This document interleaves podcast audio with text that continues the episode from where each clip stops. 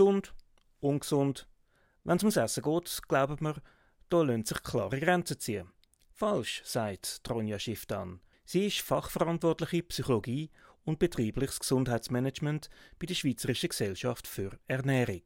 Trotzdem lohnt es sich, mal genau anzuschauen, wie man isst, ratet Tronja Schifftan.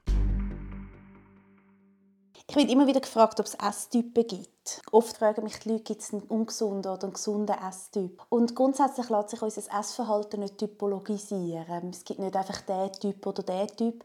Wir sind wahnsinnig individuell, sehr unterschiedlich und haben einfach unsere Gewohnheiten, unsere Ausprägungen. Es ist sogar schwierig, eine Unterscheidung machen von einem ungesunden und einem gesunden Essverhalten. Was man einfach beobachten kann, ist, dass es gewisse Verhaltensmuster gibt, wo man sagt, okay, das geht eher in eine gesundheitsschädlichere oder in eine gesundheitsförderliche Richtung. Also typischerweise, wenn man sehr viel emotional isst, das heißt, wenn man isst aufgrund von einer bestimmten Emotion und das eigentlich auch die Emotion versucht, ja, mit einer Essstrategie zu, zu puffern oder zu fördern, dann kann man schon sagen, ja, das ist jetzt etwas, was eher suboptimal ist für unsere Gesundheit wenn man zum Beispiel Essen und Emotionen verknüpft, das ist etwas, was viele machen, wenn sie zum Beispiel im Stress zum Nervenfutter greifen, wenn sie durch sind, sich mit etwas Süßem zu belohnen. Das ist jetzt zum Beispiel ein so eine wie soll ich sagen, so ein Essverhalten, wo man jetzt eher sagen könnte, das ist jetzt nicht optimal, beziehungsweise ist es auch einfach nicht die optimale Strategie, um mit Emotionen umzugehen. Grundsätzlich bin ich aber sowieso nicht so Fan von den Wörtern gesund und ungesund, weil man kann das meistens einfach nicht so einteilen kann. Es gibt Sachen, wo man sagen kann, die sind eher gesundheitsförderlich und Sachen, die uns vielleicht eher so ein abträglich sind für Gesundheit.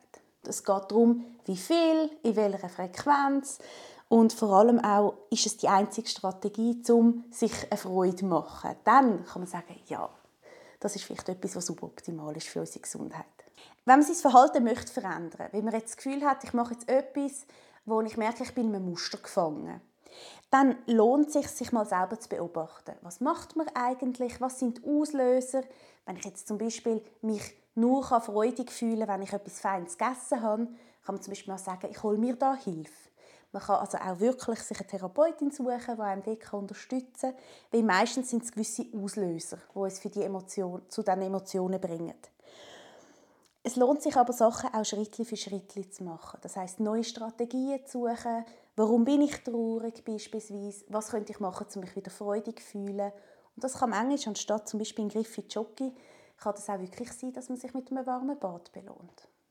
Wenn ich ja sage, dass es eigentlich keine spezifischen Esstypen gibt, dann kann man aber trotzdem sagen, dass es gewisse Verhaltensmuster gibt, wo man kann beobachten kann, dass Menschen eher zum Beispiel zu dem tendieren, eher zum anderen oder auch in gewissen Sachen sich verschieden verhalten. Also die einen essen zum Beispiel sehr, sehr schnell, andere eher langsam. Die einen haben zum Beispiel ein bisschen Mühe mit dem Mahlzeitenrhythmus oder auch zum Beispiel mit der Impulssteuerung. Also die Impulssteuerung bedeutet dann zum Beispiel, dass man immer, wenn man gerade einen Kuchen sieht, am liebsten den Kuchen gerade essen würde das sind so Themen, wo man sagen kann, das sind Menschen ein verschieden ausprägt. Zum Schauen, wo man selber steht, in diesen verschiedenen Verhaltensmustern.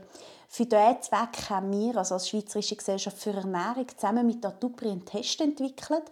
Und wir nennen das jetzt zum Beispiel das S-Profil. Das heißt, man sieht selber auf einer Skala, wie ist man wo ein bisschen ausprägt. Also wie ist man im emotionalen Essen, in der Körperwahrnehmung und so weiter und so fort. Das sind dann sieben Sachen, die abgefragt werden.